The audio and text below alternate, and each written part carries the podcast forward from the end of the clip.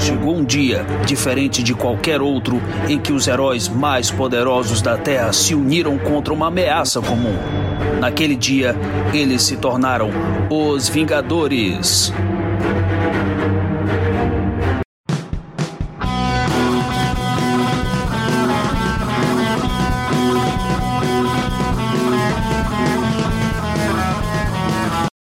Aí, moçada, bem-vindos à quinta edição do Avante Vingadores, do seu podcast mensal do site Arte Final. Acesse www.artefinalhq.com.br para todas as edições do Avante Vingadores, Pilha de Gibis, Sete Avulsos, Omniverso e da Pilha do Aranha. Nós estamos também em todas as redes sociais, é só procurar por arroba artefinalhq no Twitter, Instagram e YouTube. E nós estamos também no Deezer, Spotify, iTunes, Google Podcast e no seu agregador de podcast favorito. E agora também no Orelo. Procure lá que todos os episódios estarão disponíveis para você. E agora, além de comprar seus gibis pelos nossos links da Amazon, você pode também nos ajudar mandando um pix, qualquer valor, para artefinalhq.gmail.com. Eu sou o Luiz, host do Avante Vingadores, o podcast mais poderoso da Terra. E hoje estamos aqui com a presença do convidado Joel, eu e Maurício. E aí, Maurício? Tudo jóia? Tudo jóia, eu só queria deixar os ouvintes tranquilos que se vocês mandarem pix pra gente, vamos gastar em bons gibis. Nada do Tom King. E aí, Joel, boa noite. Boas noites, boas noites. Vamos falar de guerra no espaço. Uma boa farofa no espaço, né? Um bom quadrinho dos anos 90, né? Época que valia, valia a pena comprar gibi e formatinho, né? Na época. Melhor, melhor do que Space Opera é só Space Farofa mesmo. Eu acho engraçado que essa. Hoje a gente vai falar sobre a Operação Tempestade Galáctica, é um, um volume aí que a Panini vai lançar agora em julho. E um, uma das grandes sagas dos Vingadores de todos os tempos, né? Não sei se vocês colocariam aí no top 10 história dos Vingadores e tal, mas assim, de grandiosidade com certeza, né? Eu acho uma grande saga espacial da, da sua época. Acho que revive ali uma, algumas coisas espaciais que a, a Marvel fazia nos anos 70 e 80. Não tem uma vibe tão anos 90 assim. Claro, tem coisas que não tem como fugir dos anos 90. Mas eu, eu gosto muito e vou te dizer, foi uma grande saga que me abriu os olhos mesmo para que podia ser feito com os Vingadores ela foi bem coordenada, né? Uma, uma das vantagens dela é, é, que foi bem coordenada. Ela foi espalhada em vários títulos, não ficou cansativa. Eu, eu considero sim uma da, das melhores dos Vingadores pelo seguinte: ela não tem algumas falhas que as outras grandes tiveram. Por exemplo, a primeira, o primeiro grande crossover né, dos Vingadores, a, a guerra Kree Skrull do Roy Thomas, é, Neil Adams, Sal ela foi construída e foi desenvolvida muito bem. E quando chegou lá da metade para frente, ela virou um, meio que um, um, improviso, até pela saída do Neil Adams. Teve é, algumas diferenças criativas. Ele saiu, John Buscema assumiu a arte e acabou sendo uma coisa diferente do que vinha sendo construído. A Operação Tempestade Galáctica não, ela começou bem, ela parece ter sido muito bem conduzida, porque ela, em momento nenhum, ela nem ficou cansativa, nem ela perdeu o rumo, nem diluiu. E o final dela é muito bom. Então, eu só tenho a curiosidade que, assim, é, essa não foi uma das primeiras é, mega sagas que teve. Teve algumas antes. Mas, assim, eu acho que, considerando a quantidade de títulos, deve ter sido a maior, né? São sete títulos diferentes, né? Normalmente Mega Saga tem Taim, assim, às vezes ela Taim meio desnecessária, mas assim, das primeiras que foram feitas é que envolveu mais títulos, né? Mas ah, equipes é... criativas diferentes, no caso, né? É, na época sim. Ó, eu quero comentar duas coisas aí. Um ponto que eu anotei, mas primeiro, é, fazendo essa ligação aí, é, lembrando que a Guerra Kree Skrull, um dia teremos que falar dela, apesar de não, não ser tão fã assim, assim, tem a memória saudosista, a memória nostálgica da coisa. Mas em si eu não, não gosto tanto do gibi relendo depois, porque dá essa sensação mesmo de que foi acontecendo, foi acontecendo. Tipo a saga de Korvac, que nunca foi uma saga originalmente, né? É um subplot que foi crescendo, crescendo, crescendo. Tem mês que entra a, a Miss Marvel no gibi, tem mês que o foco muda para aqui, para isso, para aquilo aí. Uma página lá no final aparece o Korvac, sabe? Então assim, é, ficou conhecida depois como uma saga do Korvac, mas não é uma saga em si, né? Não foi pensado. Não, não teve um escritor que disse assim: vamos usar isso aqui, como um pano de fundo que vai crescendo. Não, foi um subplot ali que foi aparecendo, ninguém sabia o que ia acontecer, ninguém sabia no começo quem era o Korvac, por exemplo. Já a Guerra é, Kree eu já vi até, na, acho que naquele Marvel, a História Secreta, há um comentário sobre isso, né? Dizendo que assim, os caras ideia, vão fazer uma coisa espacial, não sei o que, tiver alguns conceitos, mas foram deixando a coisa aí crescendo, né? O Adams, principalmente, capitaneando a coisa. Quando ele sai, realmente pede fio da meada, mas nunca foi também uma coisa planejada. Tipo a trilogia nova de Star Wars, né? Que fizeram o episódio 7 sem saber o que ia acontecer no 8 e no 9 e aconteceu aquela merda. Mas ainda prefiro a Guerra com Skrull. Agora, em Tempestade Galáctica, a gente tem um gibi que começa e termina com uma aparente noção ali de que estava tudo planejado. Se não nos mínimos detalhes, em linhas gerais, eles sabiam onde iam. Os atos do gibi, né? Tem, tem, tem momentos bem claros aí de divisão dentro da história. Tem um começo, um desenvolvimento satisfatoríssimo, se é que existe essa palavra, e uma conclusão congruente, coerente com o, o resto da história. E esse é o ponto que eu queria comentar. São 19 edições, 20, né? Se a gente considerar ali aquele pós na Mensal dos Vingadores, que eles se remontam e tudo mais, que não, não, não tem tie sabe? Assim, não é, ah, acontece o principal na, na revista dos Vingadores ou numa mini. Tipo, hoje teria uma operação Galáctica Alpha e um Ômega, né? E um frente de batalha, a peça Galáctica, um enfim, uma porrada de gibi desse. Um monte de personagem que ficou sem gibi recentemente, com mini, tipo Miss Marvel, né? A Kamala Khan, Tempestade Galáctica, sei lá, o Fé, Tempestade Galáctica, Wolverine, Tempestade Galáctica. E não, aqui que são os gibis dos Vingadores da época. E praticamente todos os Vingadores têm gibi nessa época, né? Até o Magnum tem um gibi, né? Wonder Man, né? como ele é chamado nos Estados Unidos. Ele tinha sua mensalzinha. E a história perpassa por cada edição. Cada edição é um capítulo da história. Você não, não é uma história em paralelo, não é uma história lateral, não é uma história dispensável. É um capítulo da história. Tem, muda o foco? Muda, ó. É tipo o que eu soube de série, né? Do, do Arrowverse. O episódio do Flash vai focar no Flash, no, no elenco de apoio do Flash. O episódio da, da Lendas da Manhã vai focar naquele, naquela equipe ali. Por aí vai. Mas a história caminha ao longo daquelas páginas, né? Não é só o personagem está aqui no cantinho e é o, o, ponto de vista dele o que está acontecendo lá no palco principal. Não, não é isso. E eu acho que essa é a graça da coisa, diferente de, de gibis recentes, né? A gente acabou de ter aí o, o, o Axie, né? O Axé, a gente gravou vários pilhas sobre isso. Recomendo ouvir os pilhas, não recomendo ler o gibizinho a gente fez esse sacrifício por vocês. É, mas mesmo assim, mesmo coisas que não são tão novas assim, como, vamos lá, o Guerra dos Reinos, né? Do, do Thor lá, do Jason a despedida do Ero, praticamente, do Thor. Pecados, é, pecados originais e. Qualquer, diga aí uma saga da Marvel. Hum, é, Vingadores contra X-Men, mesma coisa. Então, assim, aquela, essa, esse excesso de tain, esse monte de edição alfa, ômega, interlúdio e não sei o que, não sei o que lá, isso é uma coisa que joga contra a saga. E aqui a gente tem um gibi que são 20 edições, mas são 20 edições enxutas. Não tem barriga, não tem enrolação, não tem. Enquanto isso, sabe, é o gibizinho. A gente tem até subplots como ah, lá na Terra estão caçando Rick Jones para dar um cacete nele e o agente americano se mete no meio. Ah, tá tendo é, um monte de discussãozinha ali, o capitão e o, e o, e o Homem de Ferro. Tem, enfim, tem subplots? Tem, mas eles caminham junto pra trama.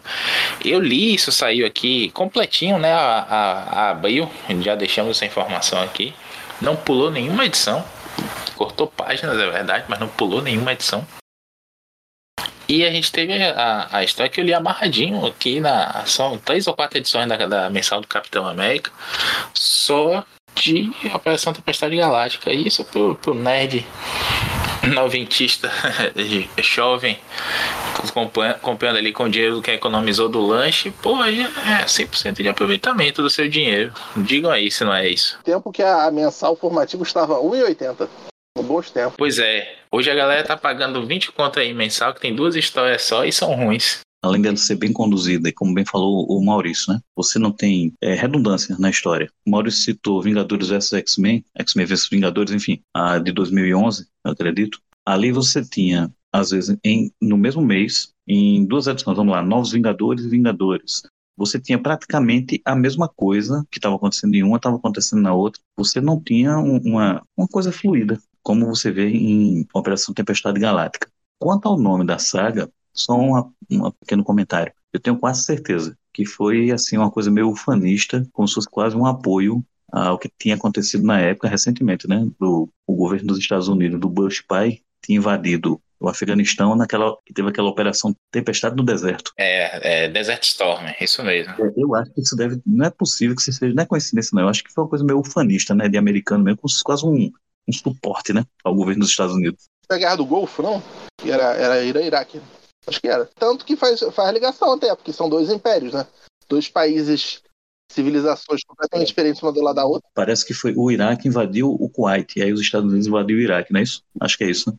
Ó, eu concordo e discordo de você, já. Pra mim, assim, não, não parece, pra mim é óbvio que foi uma, essa referência aí, porque não tem como não, por todos essa, esses paralelos aí, como o Luiz falou, né? São dois, é, são dois impérios. A Marvel aí se coloca, como já se colocou na melhor tradição da Marvel, como uma voz do meio, né? De avaliar os dois lados e tentar dar uma resposta meio do caminho ou apontar até o dedo. Mas é, não acho que seja ufanista, porque a história é crítica da guerra em si, né? A gente tem uma, uma guerra entre os, os grandes impérios da época, que são o Império Kree e o Império Shi'ar. Os Skrulls estão espalhados pelo universo ali, mais ou menos como a gente vê aí o status quo deles no, no na prévia da invasão secreta, a série que tá na, novinha aí na Disney Plus. E eles estão por ali no espaço, mas os grandes impérios desse momento são o Império Kree da, da Inteligência Suprema e o Império Shi'ar que está sob o comando da Lilander, né, a, namorada do Xavier, ainda viva nessa época. A gente vai ter os Vingadores intermediando isso, sendo arrastados pelo conflito, porque existem dois portais que foram descobertos, né?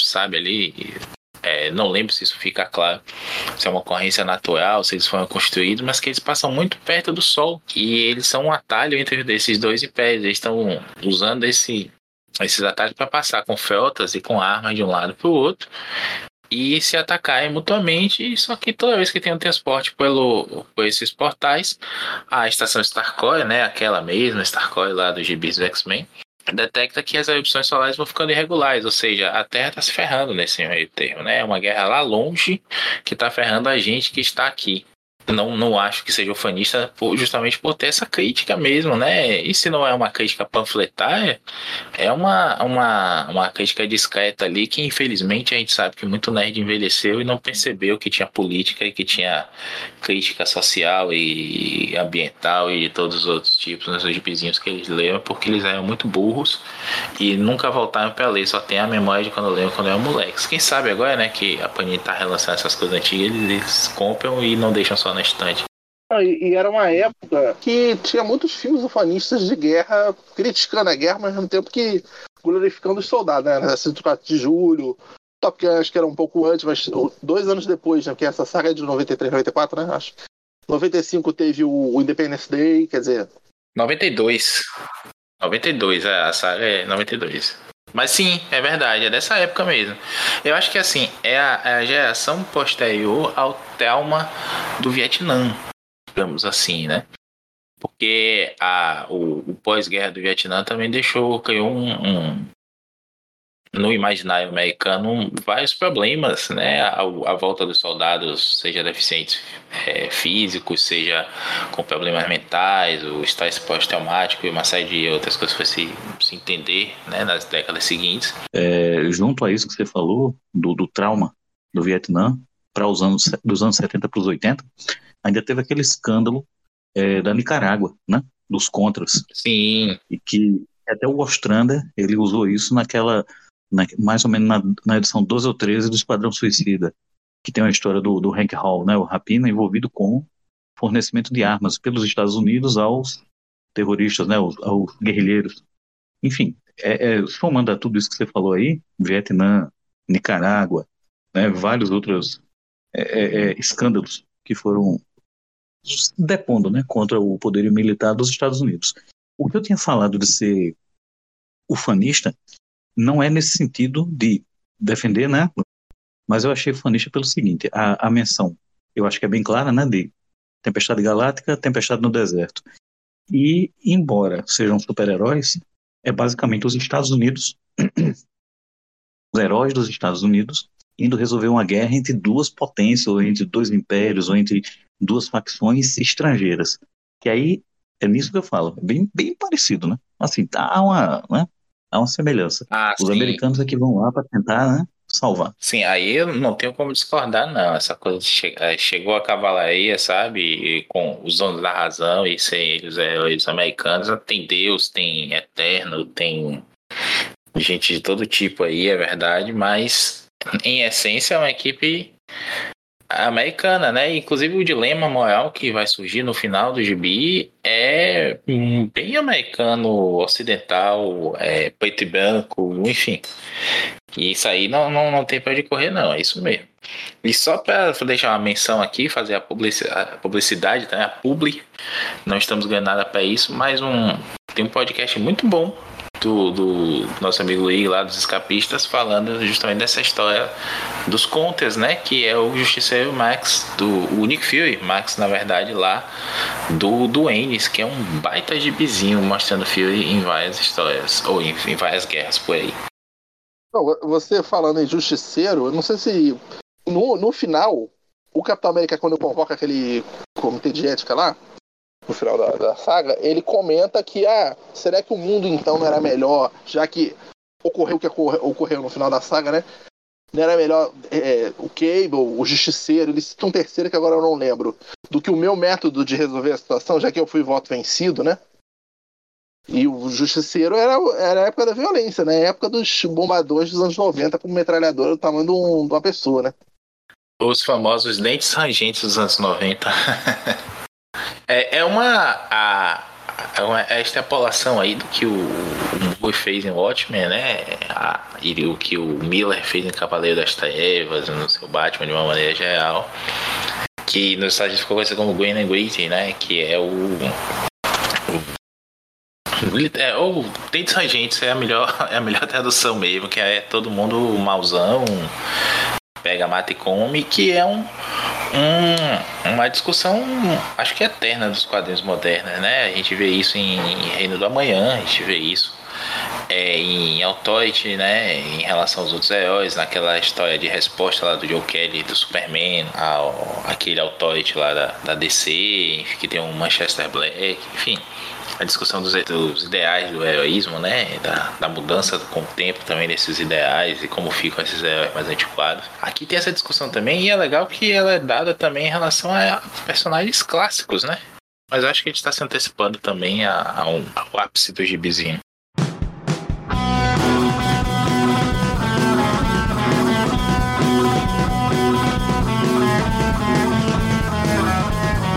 Bom, só para dar um panorama então, né? O que é estava acontecendo nesse, nesse gibis na, na época, como eu falei, todo Vingador praticamente tinha um, a sua mensal. A gente tem mensal do Capitão América, do, do Quasar, do Homem de Ferro, do Magnum, do Thor, dos Vingadores da Costa Oeste e Vingadores da Costa Leste. Eu acho que a mulher a mulher Hulk não tinha gibi nessa época, porque ela também não está aqui na, na lista, né, do, do crossover. Mas a gente tem aí essa, é, essa porrada de membros, né? Só para situar também, né? A gente está aqui falando do Capitão do Mark Grunwald ainda, né? Que é clássico. Eu comecei na fase não tão legal, não tenho boas memórias disso, mas lendo coisas mais antigas, principalmente a Panini lançou aí, né? O, os dois encadernados que tem ele perdendo o posto pro John Walker e, e se tornando só o capitão com o uniforme preto, aquele encontro clássico com o Thor, não lembro se tá nesses aí, mas tá numa época do Thor muito boa também. é, a gente tem o Homem de Ferro do, do Len Kaminsky, que é uma fase bacana assim, pós-Burn, mas que não tem tanta repercussão entre, entre os fãs. A gente tem o Thor, que nessa época é o Eric Masterson. Thor que alguns aí da, da época, eu, por exemplo, tenho bastante é, simpatia por esse Thor. Já, já comprei o bonequinho aí na pré-venda, né, Luiz? Compramos. Mas sim, é o Thor Eric Masterson que é uma coisa que chama atenção. É o mesmo Thor que está na, no Desafio Infinito, no Gibi, né, por exemplo. E que para muita gente é, pode achar estranho aí. Ele, aqui ele tá cheio de dúvida, ele tá questionando com o capitão no, na sua mensal se ele vai se ele tem lugar nos Vingadores, porque ele tá começando agora. Ele, a galera acha que ele é o Thor, mas ele fala diferente. Ele tenta no começo, né? Falar difícil ainda, se for pegar só desafio infinito. Você vai ver que nas primeiras edições ele tá falando empolado, né? como se fosse o, o Thor verdadeiro. E aqui ele já não tá tanto assim, né? Eu gosto demais, ainda tem o. o aqui não é o, o, o Ron Fans desenhando, é o Pat Olive, né? Aquele mesmo Pat Olive de Arquivos Secretos do AE, que eu também gosto muito. Acho bacaníssima a arte dele. E a gente tem o, o, Magnum, que vamos ser sinceros, ninguém se importa com o Magnum, a galera fica sacaneando o melhor Vingador, que é o Gavião Arqueiro, mas na verdade que ninguém se importa é com o Magnum mesmo, né? O Magnum, tá, inclusive, recentemente tá numa vibe pacifista, corno e, e corno manso, até não, só corno. O, o Quasar, que nessa época também é escrito pelo Greenwald e estava numa fase muito legal, como a gente estava comentando aqui em off, o Quasar do Greenwald é um, é um gibi muito estranho. Ele começa como um Lanterna Verde genérico mesmo, como o Joel bem tinha comentado aqui em off, e acaba se tornando um, um guardião do cosmos, assim, absurdo. Ele vai para o novo universo Marga, aquele universo que tinha a o estigma, que tinha é, houve justiça, enfim, saiu aqui pela Globo pela primeira vez. Acho que só saiu pela Globo também. Pô, não comenta não que me desfile essa coleção, cara. Porra. Isso aí completinho.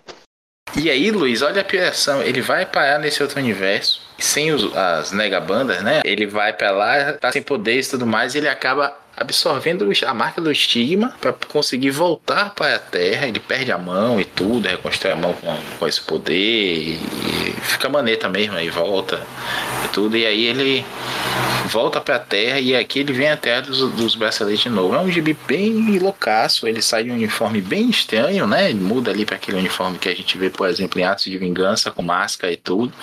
E depois ele deixa o cabelo crescer, ou fica com essa ombreira larga aí, que, salvo engano, é arte do, do Greg Capulo. Capulo que desenha duas edições dele aqui nessa, nessa, nessa saga e que eu acho genial, assim, desde que eu vi o Capulo desenhando nessa fase aqui, num estilo bem mais limpo, bem diferente, né? Me parece até um, um Garner daquela época, mas um Garner mais dinâmico, até mais limpo.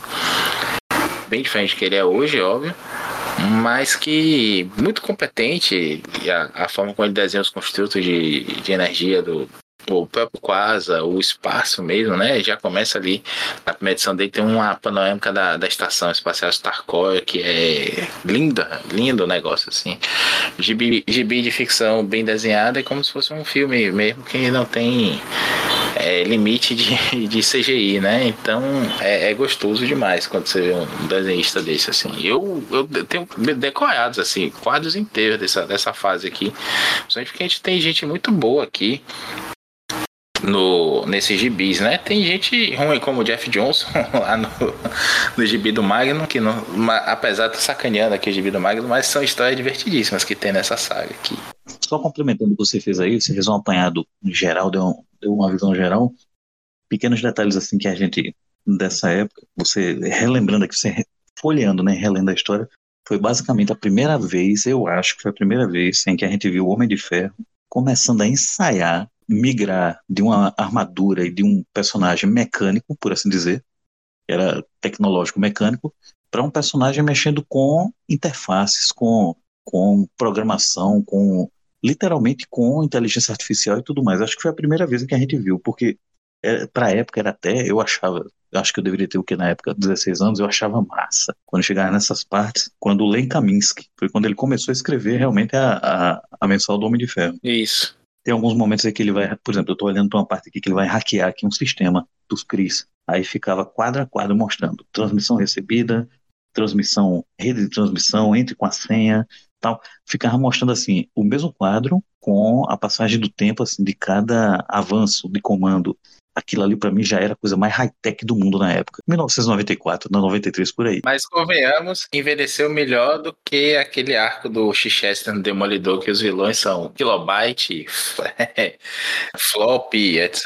Você tinha isso. Aí você tinha, como você falou aí, você tinha o Eric Masterson, um Thor, é, falando de uma maneira assim, brincalhona, falando popular. Era um cara normal, um cara comum, Sendo que o próprio Eric Masterson, quando apareceu na mensal do Thor, ele nem era tanto assim, viu? Eu não sei se você concorda, Maurício. Quando o Eric Masterson apareceu, ele como era um arquiteto né, em Nova York e tal, ele estava mais naquele perfil dos Yuppies. Sim. Né? Ele era um cara assim, meio estressado, mas era amoroso com o filho. era um cara tal. Depois que ele assumiu o corpo do Thor e o Thor ficou ausente durante o tempo, a personalidade dele virou quase assim de um brincalhão. Parece até quase, quase assim um garotão feliz. Talvez seja até a explicação seja essa. Ele estava desfrutando o poder do Thor. E você tem outros personagens que estavam, por exemplo, tinha acabado de sair, estava com alguns meses, alguns anos, um ano só ou dois, da fase do John Byrne, né? Não, nos Vingadores. Aí você tem aqui, por exemplo, eu estou em uma página aqui que é da convocação, quando o capitão está montando as equipes que vão para o espaço. A editora Abril cortou isso. Agora, na, na versão que eu estou vendo aqui, que é em inglês, não é da Panini ainda, tem uma coisa que eu não, não, não sabia que tinha. Eu só fui ver isso quando eu li em inglês. Quando o capitão começa a escolher as equipes, aí alguns deles têm balões de pensamento. Então, em uma das equipes, o capitão bota o Magnum, o Visão, naquele formato dele branco, na versão branca, e a Wanda, feiticeira escarlate. E aí no balão de pensamento, a Wanda pensa, né? Você colocado na, na equipe com o Visão e o Simon, do tipo, ela tinha acabado de romper o casamento com o, o Visão, porque ele, ele, rompeu o casamento, e o Magno tinha se declarado para ela na época, no, na Vingadores da Costa Oeste, e ela rejeitou ele. Aí do tipo, tinha até esses pequenos draminhas românticos da, das equipes. E, e você tem o Capitão, como você falou aí, estava numa fase já indo para decadência, né, da fase Grunwald, que foi muito boa, sim. O Mike Zack com o Kieron Dwyer o Magnum, por exemplo, ele estava passando por uma fase artista, né? Super artista, superstar em, em Los Angeles, eu acredito. O Mag, o, o Quasar é que, como você falou, ele tinha acabado de ganhar um upgrade muito bom do visual com a arte do, do Greg Capullo. E eu vou dizer você, aí sim, o Grunwald ele estava decadente no Capitão, mas ele estava muito, mas muito bem no Quasar. As histórias dele no Quasar eram muito boas. Então você tem o seguinte: você tem a continuação de algumas coisas que estavam rolando nas mensais, que ficaram em segundo plano, e em primeiro plano você tinha o foco na saga em si. Mais uma vez eu digo, a coordenação para essa história foi muito boa. Você pode até não gostar de um fato. É, a gente conversou sobre isso na, no, no, no outro episódio, que era sobre o Saga dos Vingadores, de que um leitor dos últimos, que começou nos últimos 15 anos, digamos da fase Bendis para cá, poderia estranhar e até não gostar da fase Roger Stern. Se a gente for olhar direitinho, eu acho que essa saga, Operação Tempestade Galáctica, ela foi a última vez que os Vingadores tiveram uma grande saga aos moldes antigos. Porque depois disso, entrando anos 90 adiante, teve toda aquela tentativa de imitar a Image imitar também aquela maldição que ficou de Watchmen e de Cavaleiro das Trevas, de querer imitar só o lado da violência e da angústia, do cinismo, e depois de tentar imitar Image, com aquela coisa sem conteúdo, mas que fosse bem espalhafatosa, aquela coisa visualmente é, exagerada, grandiloquente.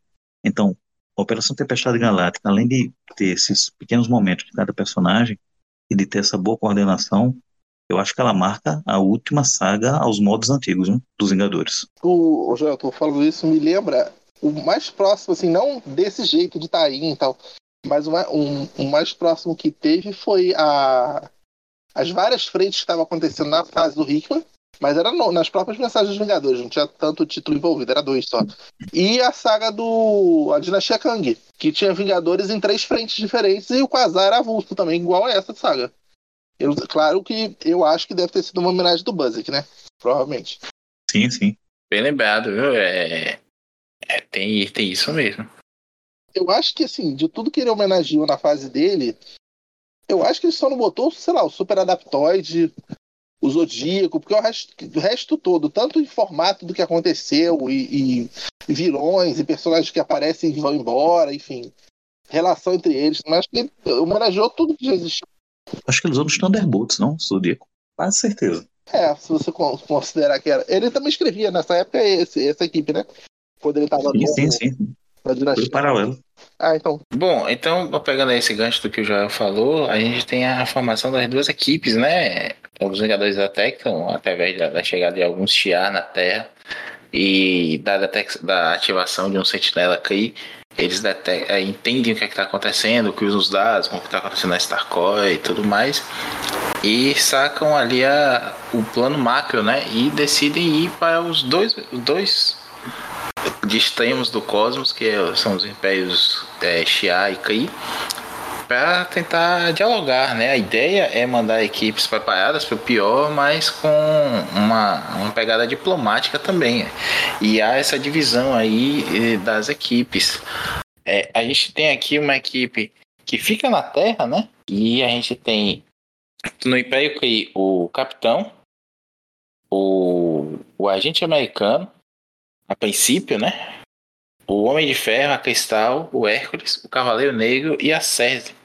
Uma Cersei bem chatinha já, que já tá ali começando um, um, plot com o, o Cavaleiro Negro. Aí a gente tem a equipe que vai pra, pra Shiar, que é o Thor, o Magnum, o Visão, a feiticeira, a, a Capitã Marvel da época, a Mônica Rambeau, a favorita dos três deste podcast aqui, com certeza o Star Fox, ele mesmo, o, o irmão do, do, Thanos, e o Relâmpago Vivo, que é um vingador da, da costa oeste dessa época aí, que sumiu, foi voltar só naquele gibizinho que o Luiz gosta também, junto comigo, que é o Vingador Sem Rendição. E aí sim, a gente tem a equipe que fica na Terra, que é a Mulher Hulk, o Falcão, a Arpia, a Mulher-Aranha, que é a Julia Carpenter, a atual a Madame Teia, né, nos gibis o, o Hank Pym e a Vespa, o Gilgamesh, sim, o Gilgamesh está aqui desde um pouquinho antes, né? Ali no finalzinho de Atos de Vingança, se não me engano. Não, no finalzinho de Inferno, aquele que eu soube, Avengers 500, que a gente comentou no último programa também.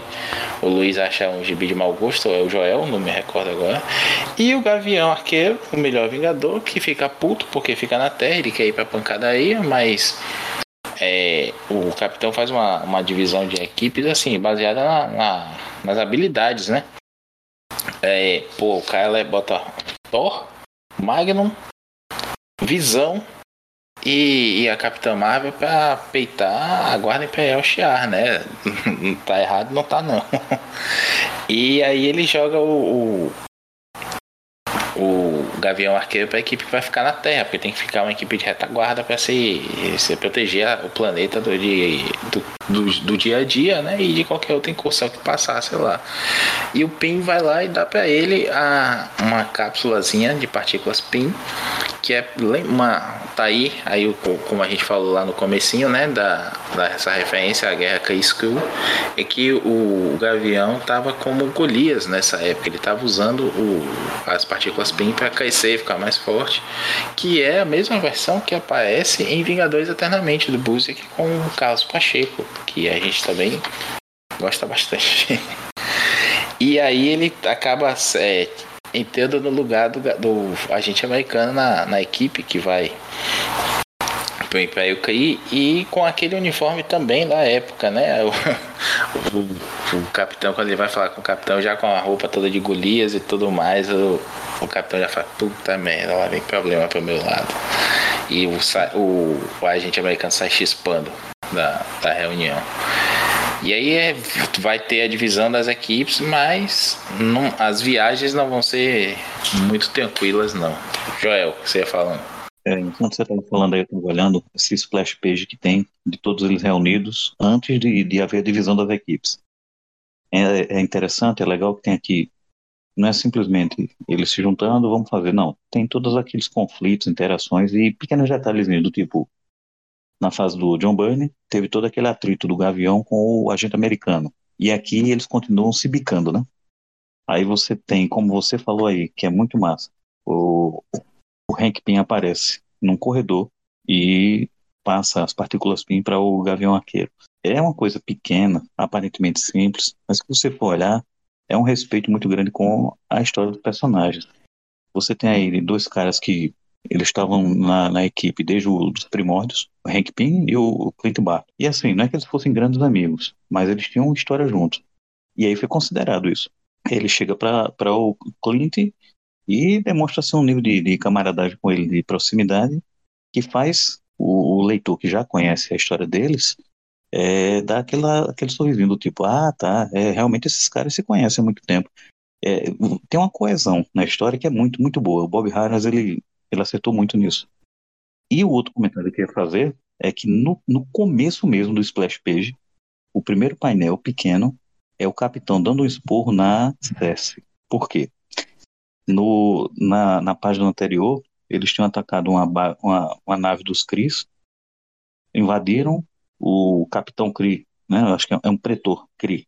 Ele se recusava, né, a, a colaborar com os Vingadores e a Cersei diz que ou ele colaborava ou ela ia destruir a nave com todos eles dentro. Quando vai para a sala de reuniões, o capitão tá puto. Você o quê? Você ameaçou matá-los? Aí, bom Deus, os Vingadores não fazem isso, moça. Falando igual um velho, né?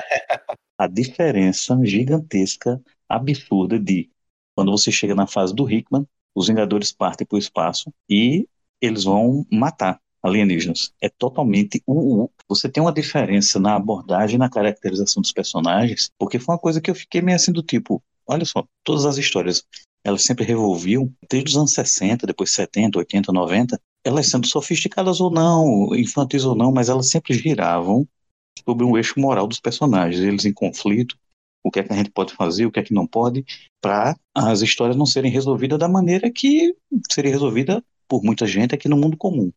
Que é o seguinte, peraí, aquele cara ali é um, é um obstáculo, dá um tiro nele, mata. É o que muita gente pensa. Todas essas histórias dos Vingadores dos anos 60, 70, 80, 90 até 2000 só se deram porque houve o conflito dos personagens que são os heróis lidando com situações de vida e morte e tendo que enfrentar esses conflitos porque eles não nem praticamente nem consideravam e quando alguém considerava a, a possibilidade de matar era repreendido na fase do Hickman quando eles partem para o espaço para enfrentar os construtores, né? Os construtores e os engenheiros, acho que é isso. Isso. A grande reviravolta dos Vingadores é quando o Thor joga o martelo no sol, adquire impulso e momentum, o martelo volta para a mão do Thor através do peito de um desses é, seres originais, né, a primeira raça que o Hickman estipulou que seria a primeira raça, seriam seres invencíveis.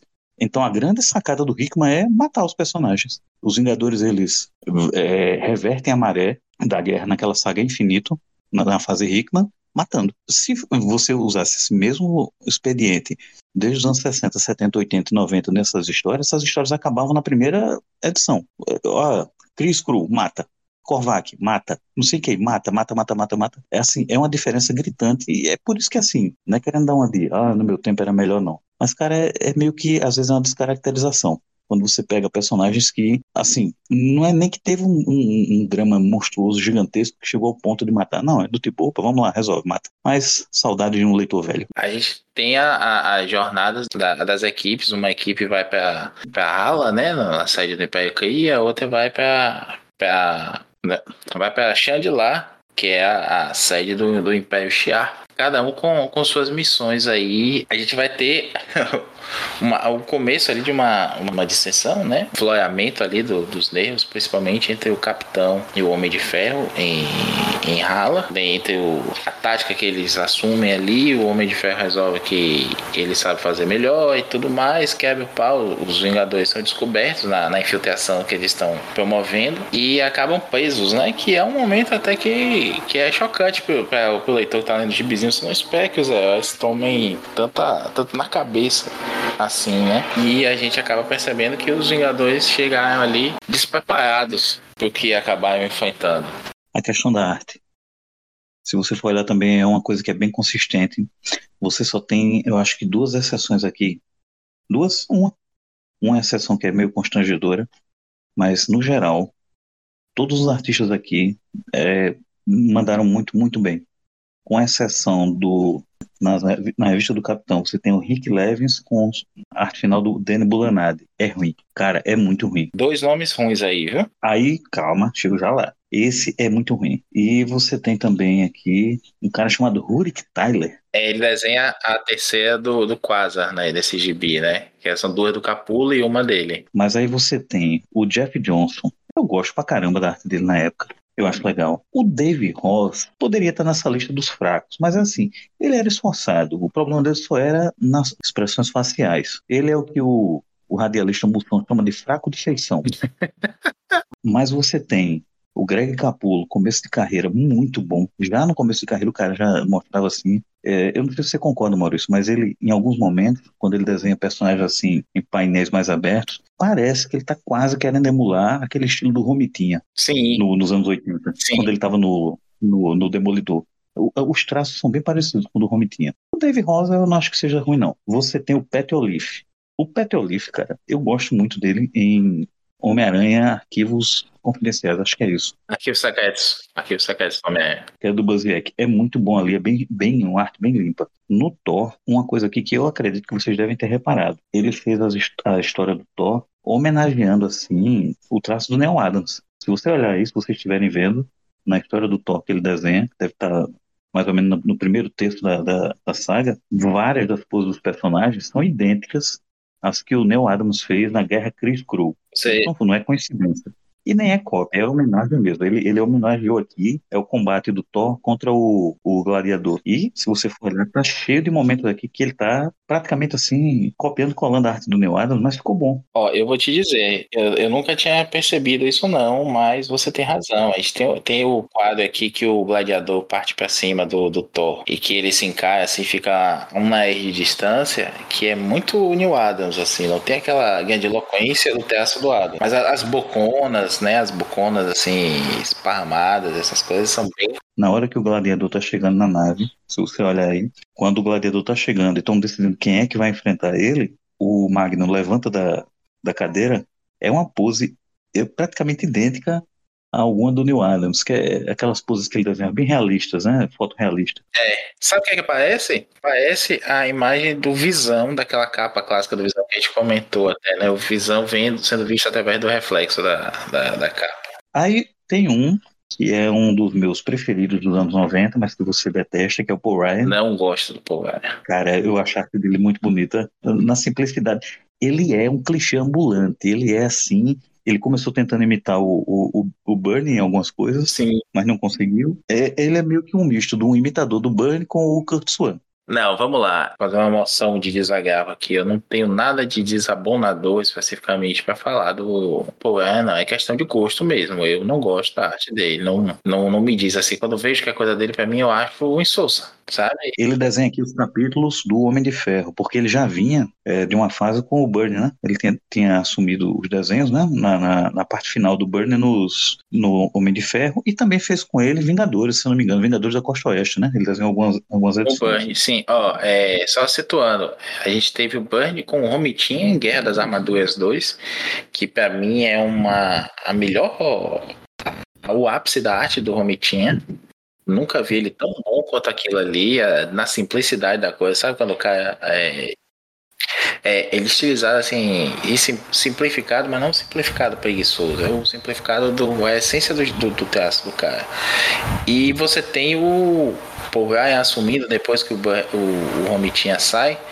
E aí a gente tem dois arcos, um que é bem legal, que é aquele sai aqui em Genzais Marvel, que é o, dos, dos Anéis do Mandarim, eu não lembro agora como é o título, que a gente descobre a história, né, do, daquela outra raça que tem os seus anéis pra terra e tudo mais, meio diacônicos assim. E aí você tem também um, uma recontagem ali, um retcon que o Burn faz da origem do Homem de Ferro, atualizando ele para os anos 90, né? Mas que é bem, bem fraquinha mesmo. Concluindo o comentário sobre a parte da arte, não deixei por último, porque assim, é o mais emblemático para mim da época. O Steve Epting, desenhando a Mensal dos Vingadores. Cara, eu, assim, você vem de uma, uma longa fase que foi do John Buscema, e depois ficou altos e baixos, né? Você teve alguns ilustres desconhecidos, você teve o Walt Simonson, teve o Bernie, o Paul Ryan desenhou algumas coisas, e aí chega o Steve Epting. Eu, eu, eu gosto demais, demais da arte do Steve Epting, e nessa época foi perfeito para os Vingadores. Só que aí eu vou cometer, Maurício, assim, meio que um, um desaforo a você. Você já demonstrou várias vezes que é um fã do Tom Palmer. Eu também gosto muito do Tom Palmer. Mas, cara, pelo menos nessas edições da Tempestade Galáctica, é como que o Tom Palmer, ele meio que estragou o desenho do, do Epting. Eu não sei se você vai concordar isso comigo em algumas coisas. Ou parece que o Epting é que tá meio preguiçoso e desenhou as coisas meio que no rascunho, e o, e o Tom Palmer teve que se virar. Porque, assim, tem alguns momentos aqui, em expressões faciais, que tá obsceno, cara, tá horrível. Eu tô olhando aqui na página 263 do Encadernado Gringo, é, tem um painel aqui do Capitão que tá horrível. Ele parece o, o a, aquele aquela pequena pessoa que hoje em dia é subcelebridade do Instagram, o Pilelil, o anão. Tá horrível. E aí você tem alguns momentos aqui que tá, tá distorcida a arte. E você sabe que o Tom Palmer é muito bom, o Steve Epstein também estava numa fase muito boa, mas por algum motivo, não sei porquê. Ah, e aí que tá. Na época do formatinho, o formatinho realmente ele ajudava algumas coisas. Quando você olhava no formatinho, você não via essas incoerências, incongruências, não. Hoje, vendo em formato americano, é que eu percebo o quanto a arte do, do Steve Epstein foi prejudicada, cara. Nessa. Você vê que o enquadramento, a composição tá fantástico. Agora, quando vai para os detalhes, tipo expressão facial ou algumas expressões corporais, se você olhar com calma, você vai ver que tá meio que, não sei, prejudicado. Luiz, defenda o Tom Palmer. Eu, no, eu acho, eu só não gosto do uniforme do, do Homem de Ferro nessa época aí. É, o Kaminsky tinha um tesão especial, assim, e tinha a boca do Homem de Ferro, né? Porque ele faz aquela primeira armadura modular, aí depois ele evolui para aquela armadura que a gente conhece pelo jogo, né? Do Marvel vs Capcom, que também não tem, não tem boca. Ele, aí a gente tem essa, essa armadura espacial também, né? Do Homem de Ferro, que não tem boca, mais uma vez. Então, o Kaminsky acho que achava ruim, né? Essa cara meio de bonecão, assim, que o, o Homem de Ferro tinha classicamente e tinha isso. Eu, pronto, tá aí. Eu gosto de como o Paul Ryan desenha a armadura do Homem de Ferro. Apesar de ter a chuva demais, parecendo que tá sempre com metal raspado, assim, sabe? Pegou a, uma lixa e. Dá pra notar que ele ainda tentou, ele, ele o sangue para tentar fazer parecido com o Romitinha. É, Exatamente, ainda deixa o pezão ali, uma coisa. É. Enfim. Essa fase anterior aí do Homem de Ferro não podia ser encadernado também, né? A Guerra das Armaduras 2, né? Sim. formatinho do Hulk. Mas a Guerra das Armaduras 2 foi bem antes, né? É, um ano e pouco antes, assim, de 90.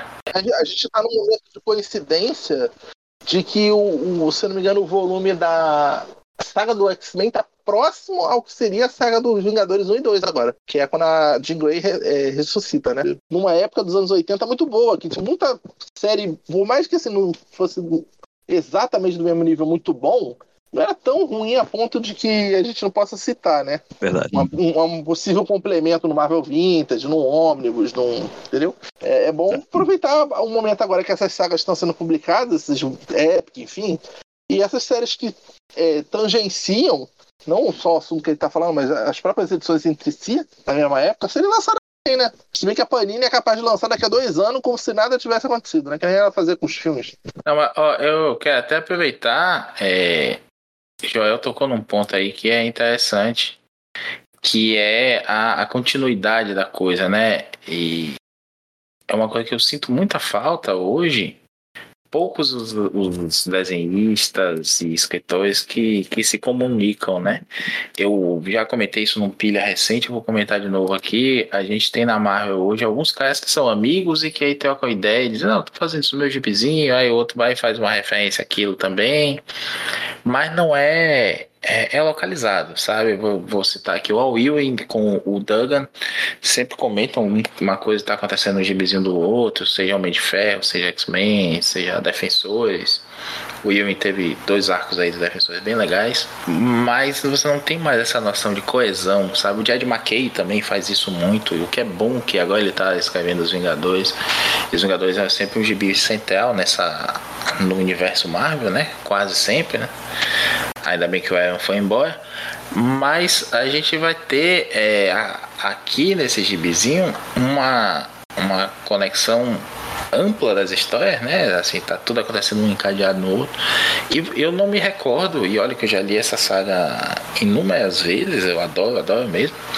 Eu não me recordo da gente ter problemas de continuidade, né? Tipo assim, o Joel tava comentando no, no WhatsApp é, com o Marquito mais cedo de um, uma cena de invasão secreta, né, Joel? Tem um erro de continuidade ali, some um, uma coisa do, do cenário que é importante para a cena, deveria ser importante para a cena.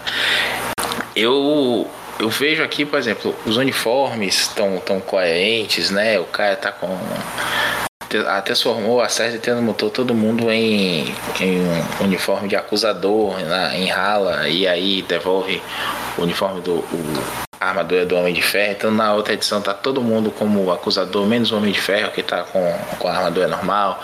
Enfim, essas coisas de continuidade sim são muito mão de editor. Eu não, não tô, vou dizer pra você que os desenhistas todos fizeram de primeira, não. Mas houve um editor ali naquele momento que pegou e disse: opa, né, não pode ser assim não, tá maluco? É, faz isso aqui, ó, o certo é esse, sabe?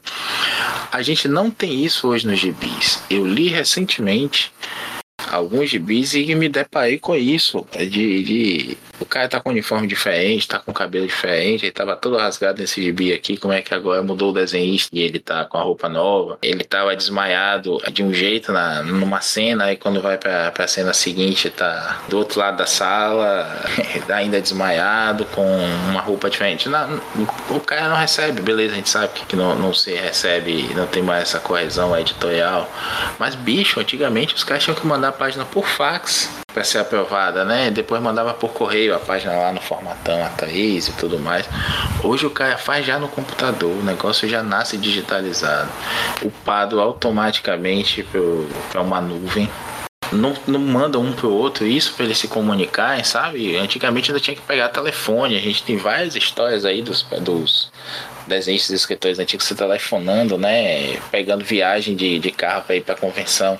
Foi assim que o Wolverine surgiu, né? O, o Mila e o Claremont de carro indo para uma convenção dessa aí, de um lado dos Estados Unidos, e discutindo a história no caminho. Hoje, bicho, é no zap a gente marca um podcast de, de duas horas, sabe? Não, não, não, não, não, não entendo essa, esse essa falta de cuidado numa época que a gente tem tanta busca por easter egg, a gente tem tanta coisa assim, né, que movimenta aí algoritmos e tudo mais, mas ah, acho que uh, os leitores hoje só querem saber disso para cinema e para sériezinha de TV. O gibizinho realmente veio só celeiro de ideia, é, mídia barata para fazer test drive das coisas. E aqui, só para finalizar, voltando pro gibizinho, a gente tem uma coesão da história, né? Você não, você sente que os visuais estão parecidos, as naves têm o mesmo design, há um cuidado, ninguém é, concorda com o Joel, ninguém está destoando muito do que é uma direção geral de arte, vamos dizer assim, não, não que tenha, não tivesse esse termo todo é, pomposo, mas há, há, uma coesão artística ali, uma, uma identidade de, visual na história que é bacana e que te deixa por dentro mesmo, né? Com, com tesão de, de ver aquilo ali e curtir o gibizinho, pô. É bom demais quando você tem isso. Em Operação Tempestade Galáctica, você não tem esses conflitos todos. Você tem artistas seguindo um padrão semelhante, cada um com a sua característica. Mas voltando à série propriamente dita, encaminhando assim, vamos lá, da metade para o final. Uma coisa que me chamou a atenção na época, que foi muito boa, é que eles, eles mexeram com vários aspectos da Marvel Cósmica da época, eles mexeram com Chris, eles, os Chris e os Shias eram os protagonistas, por assim dizer. Mas você tinha também Skrulls, aí você tinha personagens de outras raças, você tinha um panorama muito legal da época. Eu acho que desse ponto, até chegar na aniquilação, em 2006, eu acho que ficou um vago gigantesco. Eu não lembro de ter tido outra saga cósmica boa da Marvel. Teve alguns momentos que aparecia e sumia, aparecia e sumia. Mas eu não me lembro de ter tido outra saga tão boa. Então, eu falei agora há pouco, Operação Tempestade Galáctica deve ter sido a última grande história dos Vingadores aos moldes antigos. E também deve ter sido a última grande saga cósmica até você chegar em Aniquilação, que seria cerca de 12 anos depois, mais ou menos. A impressão que vocês têm dessa história, que vocês ficaram dessa história, pela elegância como ela foi contada, está em contraponto a outras sagas dos anos 90. Vocês acham que ela foi um dos pontos, não só dos Vingadores, mas da Marvel em si, que quebra um pouco isso de que anos 90 não teve nada bom? Eu não vou dizer assim que chega a ser um massa velho puro, porque assim, tem uma edição ou outra, sei lá, do, do Magnum, do Homem de Ferro, que tem basicamente a edição inteira é só luta. Mas assim, eu acho realmente muito bem construído. Ela, ela, termina em uma edição, continua na outra, então a ligação é perfeita. É como se, por exemplo, em vez de ser 20 edições de 20 páginas, 20 páginas, poderia ser 10 edições de 40, como umas sagas mais recentes fazem, né? 30 páginas e tal. edições até da Image, que tem, costumam ter mais páginas, então é uma coisa bem sucinta. Eu acho que sobrevive no imaginário aí das pessoas colocarem em altas posições de saca dos Vingadores, saca dos anos 90, da Marvel em si, né, de, de mega sacas boas. Por conta disso, não teve rebarba nenhuma, né? Como o Maurício tinha falado antes. Não vou dizer que é perfeita, assim, que tem outras que foram mais bem feitas e tal, são mais grandiloquentes, assim, de ameaça é, cósmica multiversal, né? Por exemplo, o próprio Desafio Infinito é uma ameaça maior, né? Mas ali também já tem um monte de Taim, tem Taim do, do, do Doutor Estranho, do, do Hulk, que é, né, começa a desviar muito também. E teve continuações também péssimas, né? Eu não sei se em algum momento, graças a Deus, a Marvel não pensa em fazer uma continuação espiritual dessa saga, graças a Deus que não, né? Ó, oh, tá aí, viu? Dá até medo você falar um negócio desse, Luiz, porque a Marvel tem reutilizado aí tantos nomes, né? Império Secreto, Guerra Secreta, Invasão Secreta e outras coisas. Daqui a pouco o McKay faz uma nova peça Tempestade Galáctica. Vai ser o McKay, não é o, o Jason Aaron, né? Mas mesmo assim, a gente prefere que não. Mas eu concordo com você, Joel. Você levantou aí a questão do, de, ser uma, um grande momento. Para mim, com certeza. Eu acho que ele discute, né? Não, não foge do, do Dentes Rangentes. Inclusive nessa página aí, né? A gente tá vendo a Cersei a ca, cada vez mais violenta, né? A gente vai entender lá depois. Tem, tem todo um, um plot por trás disso. Mas a gente vai entendendo o que é que tá acontecendo, as críticas que estão sendo feitas aí, como a gente falou no começo do gibi. Em termos de, de história, de diversão mesmo do, do gibizinho, porra, eu, eu acho bacaníssimo. Como eu falei, para mim é uma coisa que é um gibi que me chamou a atenção por ser uma uma proposta né, de uma história coesa com uma execução bacana também. O Reyes nunca foi um grande escritor, né? Ele assume os Vingadores ali na fase da jaquetinha, faz algumas coisas boas, outras péssimas, né? Como The Crossing, né? O Vingadores da Cruzada, e pior ainda do que a Cruzada é entregar pelo Terry Cavanagh escrever um título desse. Mas a, a ideia de coesão, né, a coisa de ser bem feita, não precisa ser tão boa, mas é bem feita e com bem feita ele te, te engana até, né? O famoso me engana que eu gosto e a gente gostou de ser enganado desse jeito.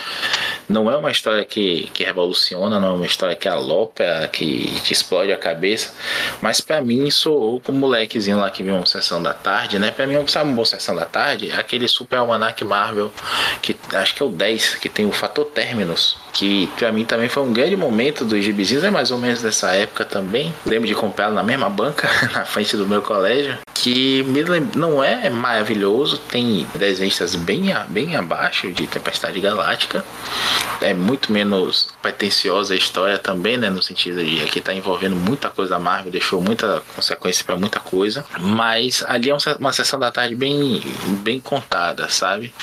A gente reclama de alguns desenhistas ali e tudo mais, mas é aquelas sagas anuais, né? Que sempre tinha desenhista ruim.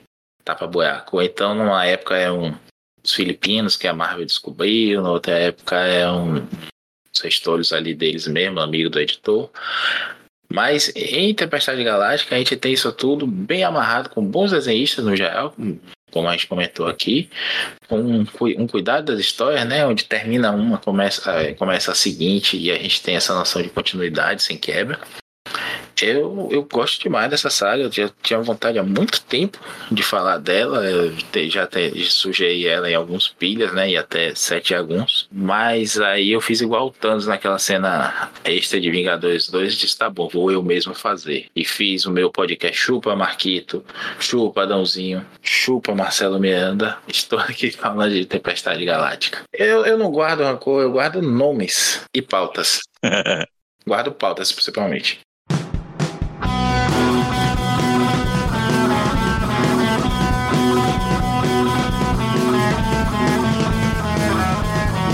Outra coisa que acontece também é que, como o Homem de Ferro colocou uma, uma, mudança, ele não foi exatamente a, a mesma equipe de Vingadores da Costa Oeste que foi integral no, pro Império Crio, outro pro Skrull, né? Foi, foi meio que um, uma mistura ali. É, em algum momento o Homem de Ferro se sente ali na liderança do grupo que ele estava e quem acaba, acho que por instinto, né? Porque é o, o líder supremo do, dos quadrinhos que existe é o, é o Capitão América, né?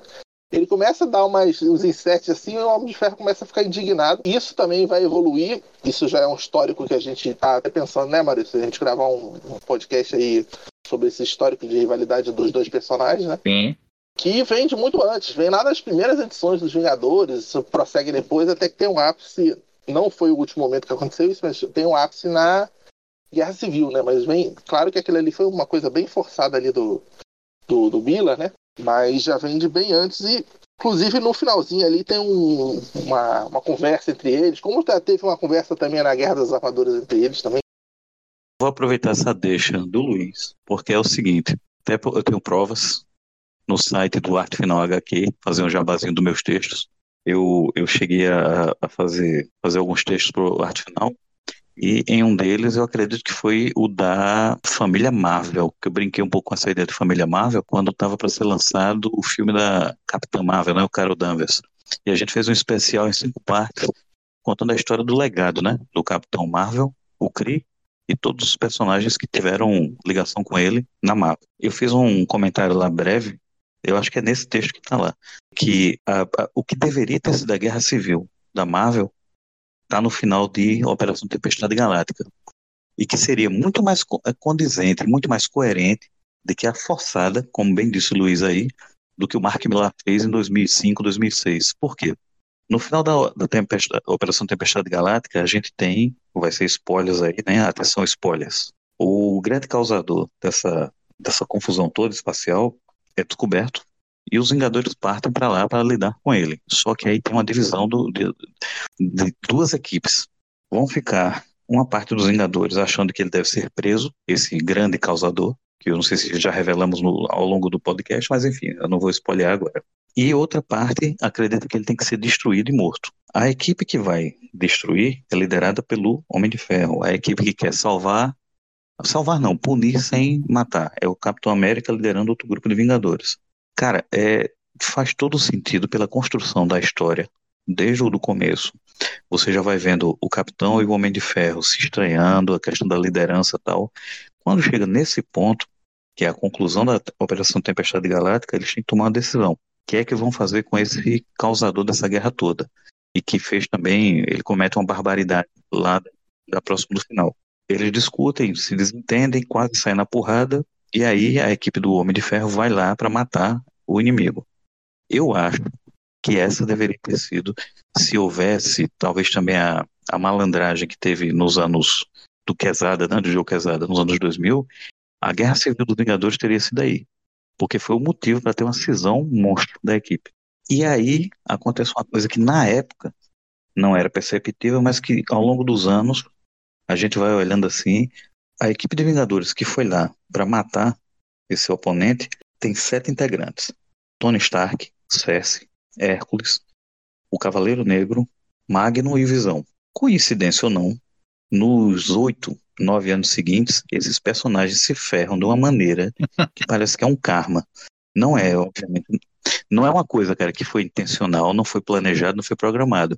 Mas por incrível que pareça, Eric Masterson morre, Cersei enlouquece, o Cavaleiro Negro é arrastado com ela na loucura dela e some para outro universo. O Hércules perde os poderes. O Magnum morre. O Visão acaba sendo, é, mais uma vez, trocando de corpo e ficando cada vez mais é, complicada a situação dele, até que ele vai parar no mundo do Heróis Renascem. E acho que ele sofre o pior destino de todos, né? porque ele passa a ser escrito e desenhado pelo Rob Liefeld.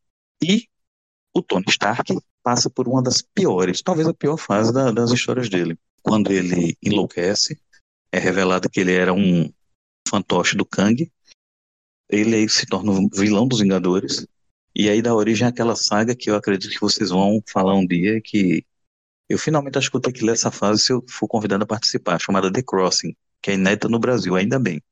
A editora Abril acertava muitas vezes.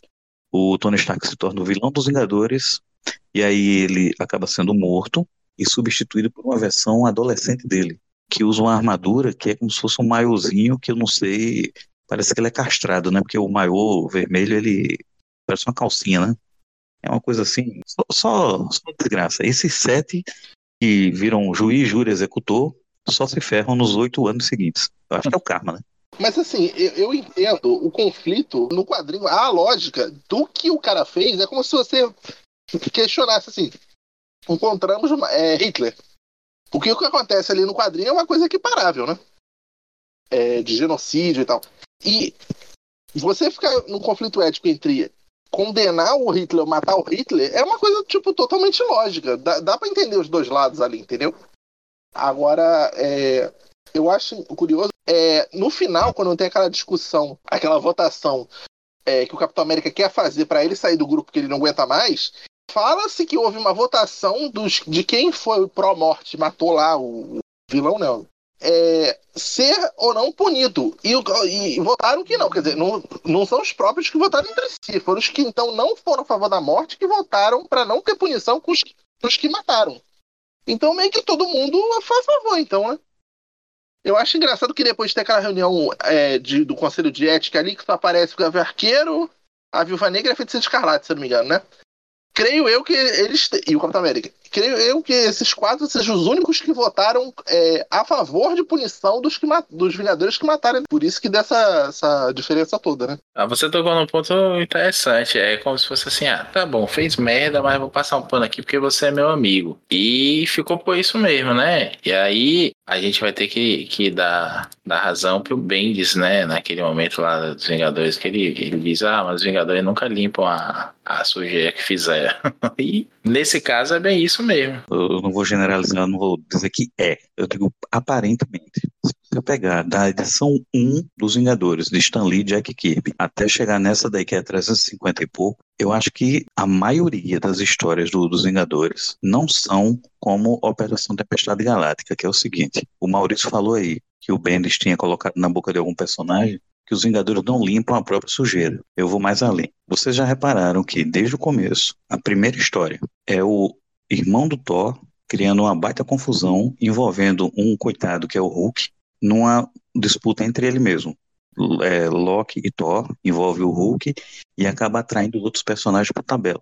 Vocês já repararam que é basicamente isso que acontece com os Vingadores em quase todas as histórias, exceto algumas exceções. Eles não são do tipo, opa, a gente tá aqui, apareceu um problema, vamos cuidar, como é a Tempestade Galáctica. A maioria das histórias deles são problemas, falhas ou confusões deles, com inimigos deles, com é, é, é uma coisa incrível. A maior parte das histórias deles é justamente dessa forma aí, como o Aldis falou. Catando lixo, né? É, não, é, é, é incrível.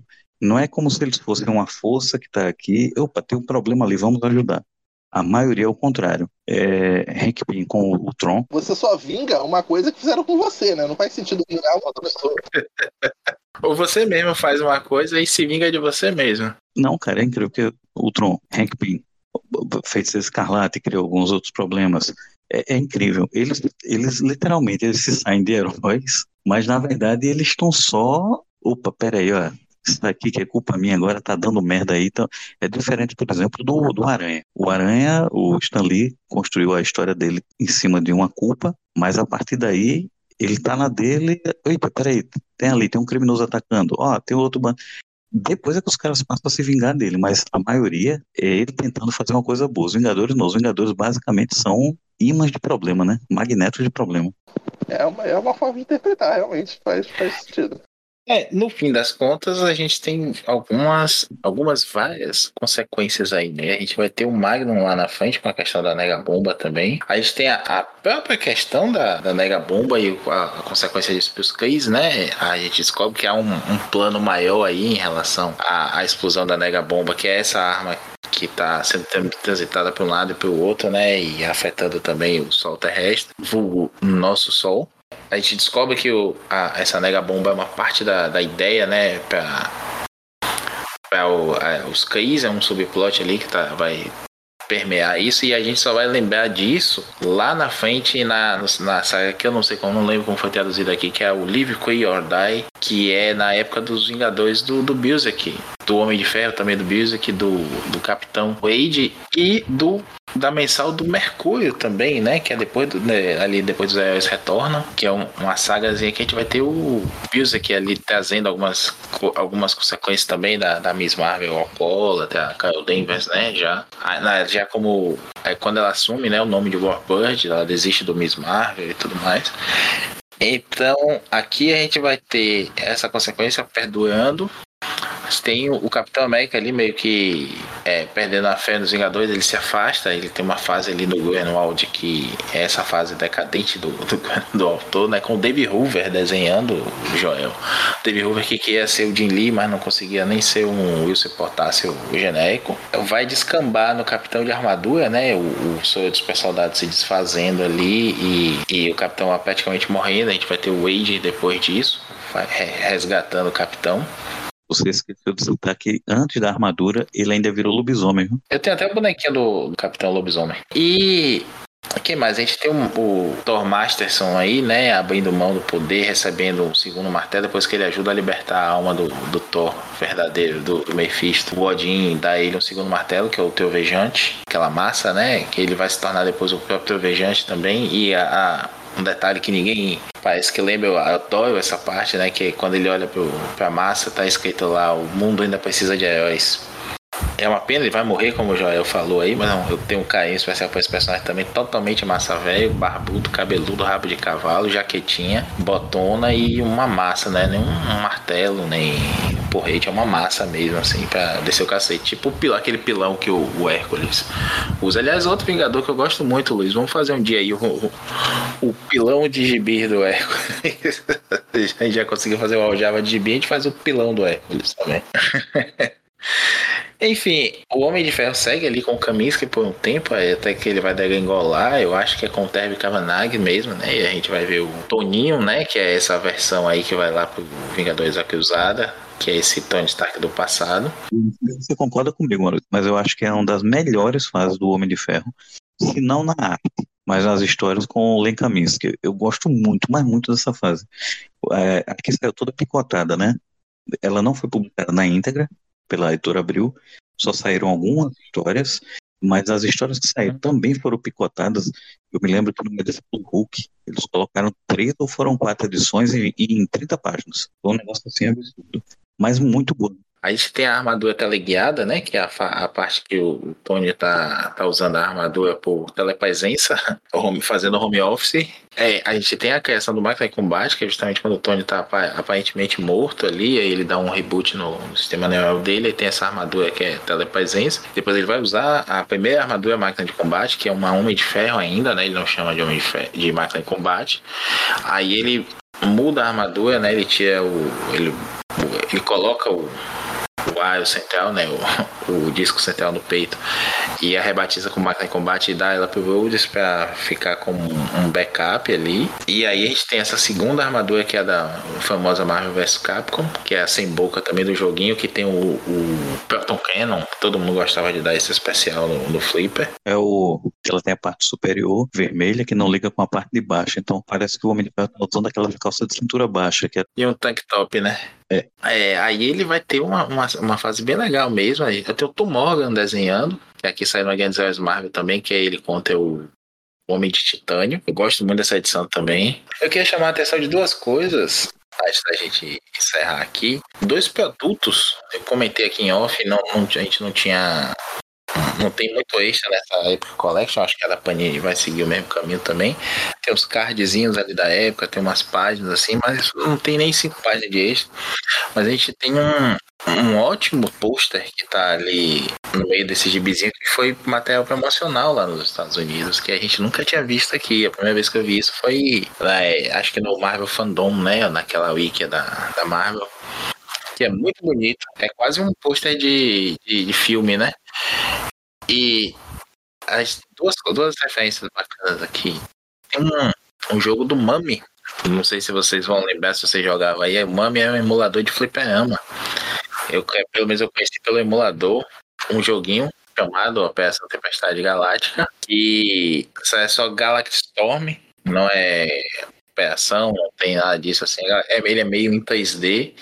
E ele tem alguns personagens jogáveis. Capitão América, Cavaleiro Negro de jaquetinha, a, Crista, a Cristales de jaquetinha também, o Teovejante, não precisa ir de jaqueta, e geneticista aprimorado dos CRI lá, né? Aquela roupa meio marrom, meio pastel, a Doutora Minerva, Chaterax, E o Supremo, que é o avatar da inteligência suprema lá, que lembra muito aquele banhaque do, do Ed McGuinness, na época lá do, do Superman Y2K, né? Year 2K.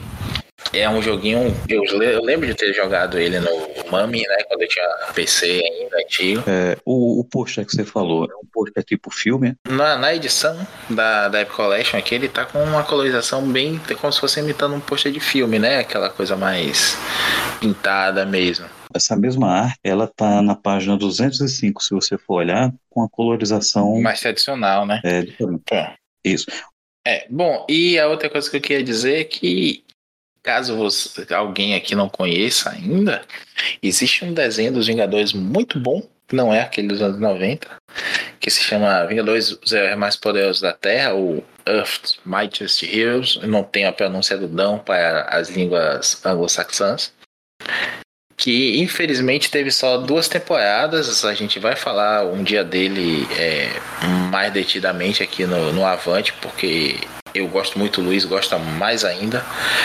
E aí ele tem uma segunda temporada que, que mexe com muita coisa dos Vingadores. É, fala de Soldado Invernal, fala de Ultron Ilimitado, a gente tem o Jaqueta Amarela, enfim, ele mexe muito. Ele é o Chris Yost que está escrevendo né, e produzindo esse desenho e que foi cortado no final das contas porque o Jeff Loeb, que tinha é, mais picudo na Marvel do que os outros todos, né? Fez aquelas caras todas, disse que tinha que ser um desenho mais infantil e com menos continuidade. E eu estava criando como ele fez com o Wolverine e os X-Men, que é uma grande história ao longo dos, dos, dos episódios. Só que o, o, o Loeb fez o favor de cancelar dois excelentes desenhos. A gente já lamentou isso em outros podcasts, que são o espetáculo Spider-Man, para mim o melhor desenho do Aranha. Sei que todo mundo tem uma lembrança aí carinhosa do desenho dos anos 90, mas o espetáculo tem muito mais a vibe dos gibis. E esse Avengers Earth Mightiest Heroes, na, na, no Disney Plus ele tá como os super-heróis mais poderosos da Terra. E teve só duas temporadas curtinhas. Tem o Aranha aparecendo, tem os novos Vingadores. E a gente tem uma, um episódio da Spice, que é o que encerra a segunda temporada. E o desenho, né? A terceira temporada tem X-Men, tem uma porrada de coisa, mas acabou morrendo aí. O episódio 24 começa essa trilogia final aí, se chama Operação Tempestade Galáctica. Claro que é uma adaptação bem adaptada, usa mais o nome do que o plot em si, mas a gente vai ter o Marvel aí, a gente vai ter a, a Abigail Brand. Enfim, um, é uma adaptação bem, bem legalzinha aí. Tem só o nome mesmo, né, em relação ao, ao original. Mas vale a dica desse desenho aí, assistam pra depois a gente comentar. É, ó, é, Operação Tempestade Galáctica foi o meu primeiro Epic Collection foi o que me abriu os olhos para essa, essa coleçãozinha gostosa. Que eu já tenho mais de, de, de 20 volumes aqui. mais, já tenho mais de 30 eu gosto muito, assim, a ideia de. Eu achava que iam ser sagas é, fechadas, né? Depois que eu fui entender o que é que é Epic Collection mesmo, pegando outras. Aí eu fui descobrir outros volumes também da, da Epic Collection e, e adorei, né? A proposta, sabendo que é contínua, mais divertida ainda e sabendo que eles tentam encaixar, né? As sagas dentro de um volume só, como como é o Homem de Ferro do, do Burn, tá todo no volume só, enfim. Eu me apaixonei pela, pela coleção a proposta não é ser uma saga memorável. A proposta não foi ser, assim, vamos dizer assim, um, uma obra de arte. Não, era o seguinte: um super-herói, anos 90, tentando manter uma elegância, uma coerência na saga. Você tinha, assim, um cuidado. O Mark Grunwald, ele teve as falhas dele, mas ele teve muitos acertos. Ele era um editor que conseguia conduzir bem. Ele foi um roteirista que conseguiu fazer boas histórias em alguns momentos, em outros não. Mas assim, eu recomendaria muito para quem nunca leu entender e conhecer como era que se fazia história de super-heróis até os anos 90, antes do advento da Image. É, essa história ela não tem, ela não tem muito, praticamente não tem nada. Ela tem alguma coisa, mas ela não tem muito do ranço da parte rançosa dos anos 80. É, não, ela tem até momentos de bom humor. Ela tem momentos de diversão, momentos de ação, de criatividade e é de super-heroísmo. É uma história de super-heroísmo. Ela tem aqui acolá suas seus questionamentos, né, éticos, morais, como no final que a gente falou, matar ou não matar o vilão, mas ela não chega a ser angustiada, ela não chega a ser depressiva. Não, é uma história de super-herói como a gente lia até os anos 90. De lá para cá, tudo que foi tentado fazer semelhante foi apenas isso, do tipo Kurt Busiek. Ele fez muito bem, no, de 98 até 2003, eu acredito. Ele fez muito bem nos Vingadores, uma, uma releitura de como era feito, uma tentativa de resgate mas já não era mais a mesma coisa. Eu acredito que até esse ponto aí deve ser o ponto final, que a partir daí as histórias começaram a ficar cada vez mais ou Watchmen ou Image, sendo que não era os bons, digamos assim, os bons efeitos de Watchmen. Era uma tentativa de pegar aquela coisa da angústia, da violência, da, achando que isso era adulto. Essa é a última vez que eu acho que vocês conseguem ver nessa saga como eram os Vingadores, até os anos 90. Bom, então chegamos ao final de mais um Avante Vingadores com o nosso Vingador Reserva, quase titular, o Joel. Obrigado, Joel, pela participação mais uma vez. Valeu. Estamos à disposição. Obrigado ao Luiz, principalmente, por ter realizado esse meu sonho de gravar sobre a Operação Tempestade Galáctica. Programa que foi bastante difícil da gente gravar, hein? Pô, tentando gravar. A gente acabou tendo que passar por uns dois portais cósmicos dimensionais aí para poder conseguir gravar mesmo. Mas o importante é que saiu. E ainda saiu antes da Epic Collection da Panini, né? Adiamos menos do que a Panini. Então ficamos aqui, leiam os gibizinhos, comprem nos nossos links, ouçam nossos podcasts e acessem lá o artefinalhq.com.br. E citando o Marquito, um grande abraço e tchau.